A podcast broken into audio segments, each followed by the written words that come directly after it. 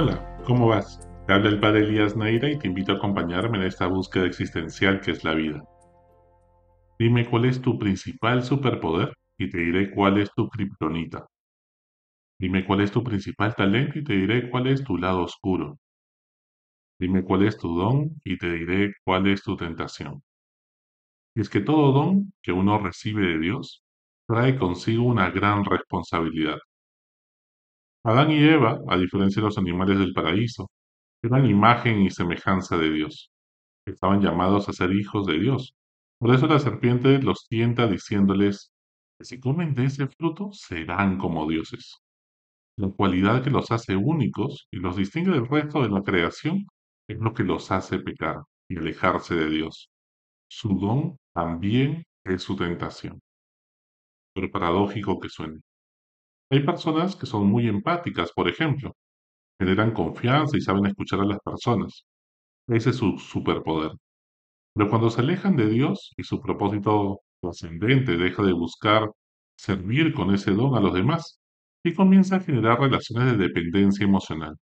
Busca a las personas para que sean sus amistades, no buscarles hacerle bien. En vez de hacerle bien, buscan hacerle sentirse bien.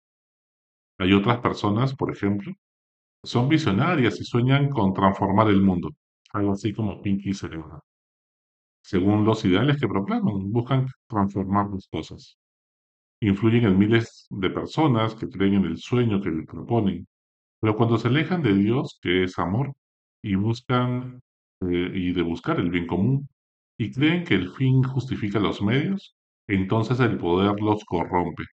Y ya el mundo ha vivido muchos totalitarismos que nos han desangrado en el siglo XX y el XXI. Hay algunos que su don es la creatividad, pero cuando se alejan del amor, su arte se vuelve un monstruo contra ellos mismos, perdiendo el sentido de la realidad. Se sienten incomprendidos por los demás y su obra no evoca nada a nadie, sino que los sume la depresión. ¿Identificas cuál es tu principal don? ¿Aportar al mundo? ¿Tienes clara cuál es tu misión, la misión que Dios te ha encomendado? Pues no te alejes de Dios, del amor mismo. Le da sentido a tu vida, pon ese don al servicio de los demás y no de tu propio ego. Que no te pase lo que le pasó a Gollum, al Señor de los Anillos. No vaya a ser que el peso de llevar ese anillo deteriore tu corazón, te confunda la mente y te conviertas en el mal dices combatir. Y si esto te ha pasado antes, recuerda que el amor de una madre como Leia y el recuerdo de un padre como Han Solo te pueden hacer reaccionar trascender tus apetitos terrenales y volver al propósito que Dios te ha encomendado. Vuelves a sentir la fuerza para poder ayudar al Rey a cumplir esa misión. Antes de toda misión importante en la vida, siempre hay un, en nuestra existencia, una etapa de desierto. El pueblo de Israel, guiado por Moisés, son liberados de Egipto antes de entrar en la tierra prometida tienen que vagar errantes por el desierto. Jesús, antes de comenzar su vida pública, se va 40 días al desierto. El desierto es el lugar de purificación de tus motivaciones. Tienes que desapegarte de todo, de tu reputación y prestigio, de tus apetitos de poder y quererlo todo controlar, de tus deseos de placer y diversión y de, de ganancias económicas. Tienes que dejar todas tus seguridades y adentrarte en la cueva de tu inconsciente. Tienes que enfrentar a los monstruos que habitan al, el lado oscuro de tu corazón. Tienes que bajar a tus infiernos, amistarte con los momentos dolorosos de tu pasado, reconciliarte con tu cruz y salir, pues, unido con Dios y contigo mismo. Si no integras tu corazón, creerás que estás luchando por una gran causa, pero solo serás bolitos de viento como el Quijote. Luego te hará creer que eres un gran caballero de la corte del rey Arturo, pero solo serás el reír de Sancho, y Dulcinea no será más que un espejismo. Pero además del lugar de purificación, el desierto es el lugar de la tentación. Allí habita la serpiente, síntesis de tus peores miedos, te hacen buscar seguridad en tu ego y no en Dios. La tentación confunde porque siempre es una media verdad. Dice que estás solo ante los problemas y que te olvides de Dios, que eres un inútil y que no puedes más. quita la esperanza. Son esos momentos en la vida en que dudas si Dios te ama, dudas quién eres tú y cuál es tu misión en la vida. Dudas que tu propósito sirva para algo. Lo que nos llena de esperanza es que el desierto también es el lugar del primer amor. Allí es donde acontece Dios, ahí es donde te ha amado primero.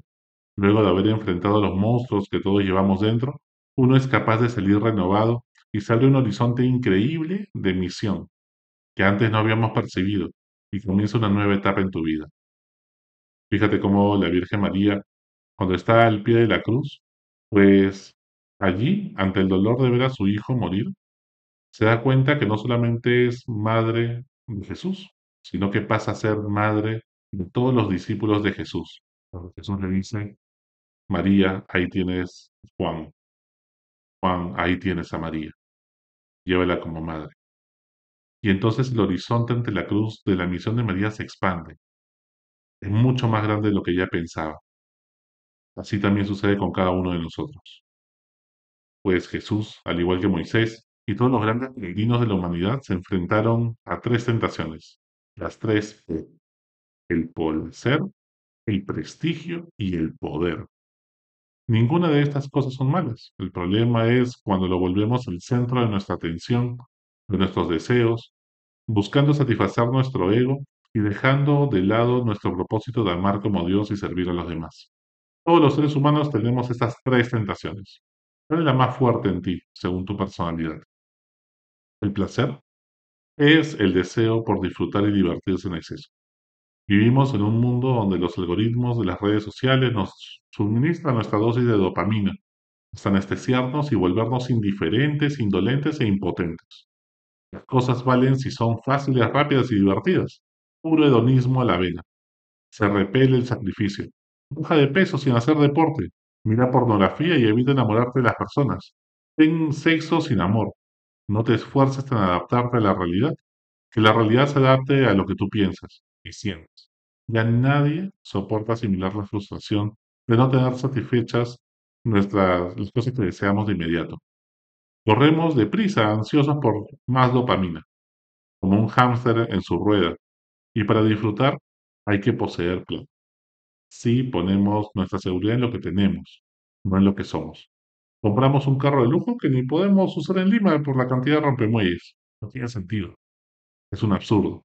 Un celular último modelo para andar con miedo a que nos roben. Nos autoexplotamos para alcanzar unas expectativas de vida exitosa que nos hemos impuesto a nosotros mismos comparándonos con los demás. Se han impuesto lo mismo. ¿Para qué? No solo de pan vive el hombre. La iglesia misma, cuando se ha quedado cómodamente cuidando bellos templos convertidos en museos, en vez de ir a las periferias de la ciudad a evangelizar, ensuciándose los zapatos, terminado siendo irrelevante para esa sociedad. En segundo lugar, la segunda tentación es el prestigio fama y reconocimiento. Lo que pienses los demás de uno nos deprime o nos ilusiona, como una montaña rusa de emociones. Todos buscamos amar y ser amados. Todos buscamos ser valorados, apreciados por los demás, y allí están las redes sociales que nos prometen todo ello.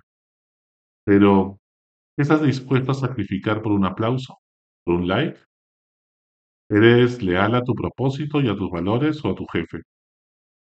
Y quizá eres, pues al final leal no a tu propósito, sino a la popularidad en las encuestas de las redes sociales. ¿Estás dispuesto a decir la verdad o lo políticamente correcto? Nuestro ego quiere que nunca quedes mal con nadie. ¿Tú estás dispuesto a quedarte solo por defender tus convicciones y creencias? El demonio lo lleva a Jesús a la cima del templo de Jerusalén, el lugar más céntrico y popular de la ciudad y le dice, tírate. Todos te verán. Dios no va a dejar que te pase nada, así que enviará ángeles para que para protegerte, ¿no? Y que amortiguar la caída y no te pasará nada. Y al el milagro, todos te van a creer. Así también en la cruz, sus enemigos le decían, bájate de la cruz y te creeremos. Y Jesús no lo hace, porque sabe que es una tentación. ¿Tú? La tentación siempre es querer el éxito sin sacrificio, resucitar sin pasar por la cruz. La Iglesia misma, ¿cuántas veces ha causado más daño a las víctimas de abusos, filia y a la fe de tanta gente cuando ha encubierto pedófilos y corruptos por evitar el escándalo. La fama y el prestigio jamás pueden estar por encima de las personas, y menos aún cuando han sido víctimas de abusos. Y por último, tenemos la tercera tentación, que es el poder. Cuanto nos encanta que las cosas se hagan como y cuando yo quiero. Nos cuesta soltar el control de nuestros hijos, el control de nuestro equipo de trabajo, de mis metas en la vida. Todo que se logre la maestría a los 27 años, casarme a los 30. Todo está ya planificado y pobre que mis hijos quieran ser diferentes a lo que yo he planificado para ellos. Creo que todo el mundo demostrarles que yo soy un buen papá o una buena mamá. Queremos controlar el futuro y por eso nos hacemos leer las cartas. Sentimos la impotencia cuando no salen las cosas como queremos. No soportamos los procesos. Queremos de una vez las cosas ya. Si tuviéramos la plata y el poder del presidente o de Elon Musk, pues haríamos las cosas mejor. Vivimos echando la culpa de lo que nos pasa a los poderosos, a nuestra autoridad, a los jefes, a nuestros padres. Estamos dispuestos a justificarlo todo con tal de acceder a tener más poder. Desde niños queríamos ya ser grandes. Y cuando más alto llegamos en la escala del poder, más hemos olvidado los valores que decíamos defender. Nos falta humildad. Humildad es andar en la verdad. ¿Quiénes somos nosotros? No somos dioses. Necesitamos de Dios. Somos frágiles y vulnerables. Más concesiones hemos tenido que dar más hemos tenido que convertirnos en el monstruo que decíamos luchar, cuanto más poder hemos tenido. El demonio le ofrece a Jesús todos los reinos del mundo si lo adora. ¿Cuántas veces la misma iglesia ha negociado con el poder político y económico pensando que con un poco de privilegios más gente sería evangelizada? Al final la iglesia ha crecido más cuando ha sido perseguida y ha vuelto a las catacumbas. Estas tres tentaciones acompañan a Jesús a lo largo de su vida y reaparecen con toda su fuerza en la cruz, en los momentos de dificultad y de tentación como es un desierto. Jesús nunca sucumbió a la tentación, y nunca tuvo pecado. ¿Y tú estás dispuesto a hacer en tu vida? ¿Cuál es la tentación más fuerte en ti? Recuerda que siempre el camino es la cruz y la humildad. Hasta la próxima. Sigue buscando que Él te encontrará.